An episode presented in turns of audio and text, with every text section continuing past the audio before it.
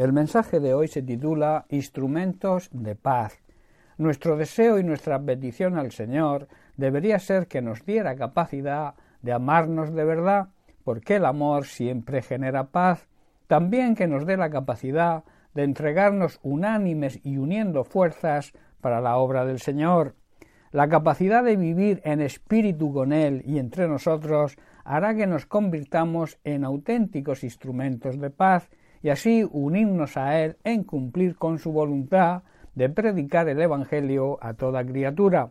En 2 de Timoteo capítulo 3 versículos 16 y 17 Pablo le dice a su discípulo Timoteo Toda la escritura es inspirada por Dios y útil para enseñar, para redarguir, para corregir, para instruir en justicia, con el propósito a fin de que el hombre de Dios sea perfecto, enteramente preparado para toda buena obra.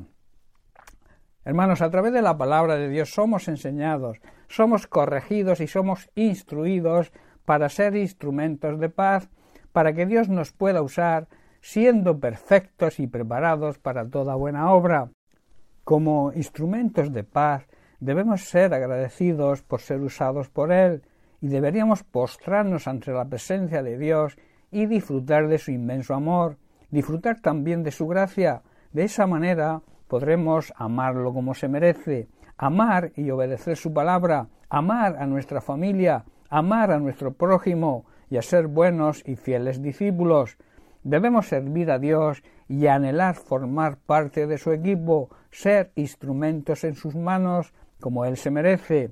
Y lo merece por su amor, lo merece por su misericordia, lo merece por su provisión y el cuidado que tiene de nosotros, y lo debemos servir y hacerlo con todo lo que somos y con todo lo que tenemos, porque lo que somos y tenemos se lo debemos a Él. Lo que Dios demanda de nosotros es que seamos instrumentos dedicados y apartados para el uso sagrado de ser testimonio y predicar el mensaje de salvación en Cristo, esto habla de una vida de santidad. La santidad se puede resumir en tres conceptos. Primero, transformación, una nueva manera de vivir. Luego, apartados de toda contaminación mundana y también dedicados a servir a Dios. Uno de los motivos por que fuimos creados es para amarle sobre todas las cosas y amar a nuestro prójimo como a nosotros mismos. La palabra de Dios nos enseña que no debemos olvidarnos de hacer todo el bien que podamos y ayudar a los demás, y que esto es lo que realmente le agrada a Dios por encima de cualquier otro sacrificio, y así estaremos colaborando en la obra de salvación que Dios lleva a cabo a través de Cristo.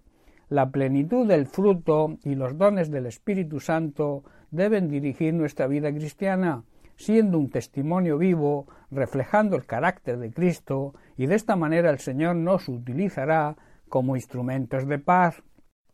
Esto también permitirá que tengamos la sabiduría y el conocimiento necesarios para actuar de acuerdo a la voluntad de Dios en cualquier momento que atravesamos y también ayudar a los demás dándoles buenos consejos. Debemos permitir que el Espíritu Santo moldee toda nuestra vida, sea en el ámbito que sea, familiar, trabajo, negocios y también en nuestras relaciones con miembros de nuestra congregación, que nuestra vida resume paz y amor, una vida impregnada de Cristo, impregnada de su palabra. Como instrumentos de paz debemos saber que donde hay odio y rencor, nosotros debemos poner amor, donde haya discordia y enfrentamientos, nosotros debemos poner paz, que seamos pacificadores, donde haya ofensa y falta de perdón, nosotros actuaremos como reconciliadores. Donde esté la mentira y el error, nosotros pongamos la verdad. Que donde haya angustia y tristeza, nosotros pongamos alegría y gozo. Que donde haya desesperación y desesperanza, desaliento también, pongamos esperanza. Que donde haya duda, nosotros pongamos fe y confianza en el Señor.